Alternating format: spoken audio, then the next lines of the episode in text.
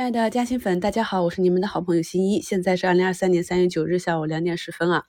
啊，五评里呢跟大家讲的非常清晰了，指数震荡走势看中军啊。那大盘呢看的就是三大电信运营商，在电信、移动、联通啊这三大巨头启动之初，我们就在节目和课程中跟大家分享了，这一轮的数字经济是要打通数字基础设施大动脉，畅通数据资源大循环啊，所以。躲不开的就是这三家大的运营商，以前呢是属于大盘股，现在呢中字头估值重塑啊，在叠加这个数字经济的概念，所以呢在几轮啊大家伙调整的时候，也有朋友在评论区问我是不是整个行情结束了，那么我回答就是呢走趋势啊，那可以看到呢稍微调整个一两天就被资金抢了起来啊，那目前呢移动是上涨百分之四点六六，电信上涨百分之五啊，联通也已翻红。相比较电信啊，移动呢前期涨幅不大，这也是由于它的大市值啊，接近两万亿的市值拖累。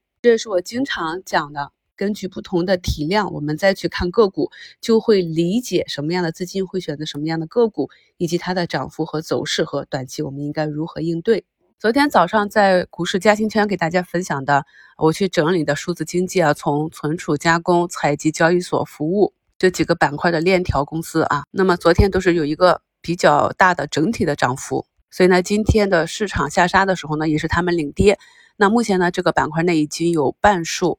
都已经被资金慢慢买起来翻红了。我在上个月呢就看出这个市场呢是一个扩张性的整理啊，可以看到今天指数震荡的范围呢较昨天又已加剧，刺穿了昨天的新低。同时呢，又摸了一个新高啊！一些我的短线朋友呢，在前两天已经彻底空仓了，他们认为呢这里是有多，但对于我来说，因为我们有一个非常明确的中长期的目标，所以呢，大周期管着小周期啊，这里的震荡呢，被我们看作是震仓的行为。行情虽然看起来比较低迷，但是我们去复盘，不管是个股还是板块，再发动一波。攻击之前，首先大概率都是要往下砸盘挖坑，可是留给主力的时间不多了。我们反复的强调，一方面主线已经出来了，国家要组建中央科技委员会，这意味着举国体制发展科技已经成为了最高层的工作重心之一，上升为了国家战略。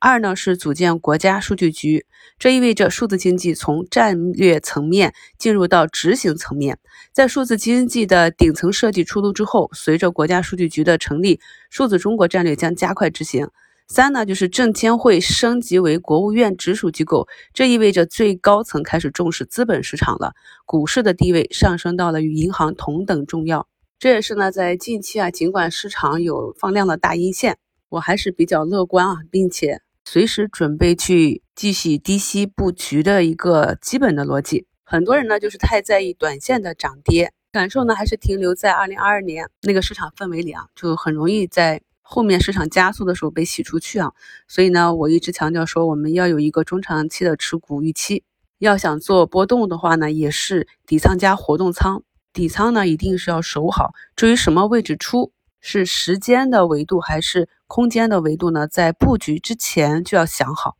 如果你都不知道怎么卖，不知道是涨三五个点还是这个个股有翻倍的预期，那么你的个股无论是涨跌还是震荡，你的持股感受都会不好。这里呢，想跟大家做一个小互动啊，大家看一下图一是数据存储这个环节的中科曙光，可以看到呢，它从底下触底反弹以来，已经反弹了四十多个交易日了。那上涨呢，涨幅也达到了百分之五十以上。想问问咱们的听众啊，咱们的嘉兴粉啊，如果你是在底部建仓图一的话，你能够拿到现在吗？或者说在这持股过程中，你会有哪些操作？不要以上帝视角去看，而要假想每一天都是未知的。你在这个分时中点击这个 K 线，看看它的分时图，你都会有哪些操作？然后呢，再来给你的操作进行评价。进行这样的复盘测试呢，能够帮助我们有效的减少错误的操作，提高我们的实盘胜率啊！而且呢，这样的复盘小练习呢，你是可以在收盘后随时进行的，并且可以快速的去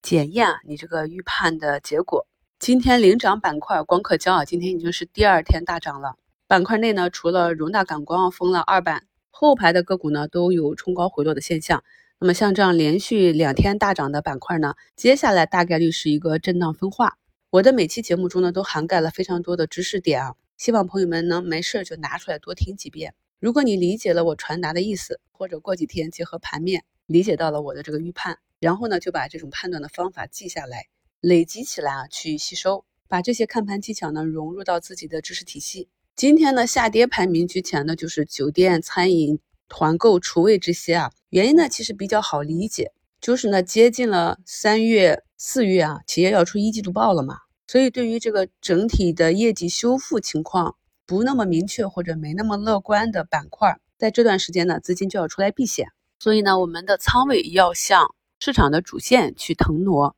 每一次下跌呢，都是低吸的机会。在近期的课程中呢，也跟大家讲了，我们确定了市场和个股的大周期之后，如何在这里面去寻找个股上涨的规律啊？那有一些呢，像图一这种，就是一波大的行情，大的波浪，就像今天我给你给大家贴的那个医药股也是一样的。还有一些呢，就是小波浪震荡向上。所以呢，如果想要把握好这市场的波动呢，就要结合我在节目中、课程中跟大家分析的我们上证、我们大盘和板块的周期以及轮动的情况，再结合你的个股去细化操作，这样就会舒服得多。今天盘中呢，有一些沉寂很久的疫情股也是动了，比如说呢，疫苗啊。产生了一个向上跳空的缺口，香雪制药呢也是拉了四个多点，这是由于公司主营的产品近期销售的情况比较好啊，机构都会去调研这些数据，企业目前的订单呢排到了一个月之后，这也属于一季度业绩预增的一个异动现象，所以呢，我们一直反复强调的就是啊，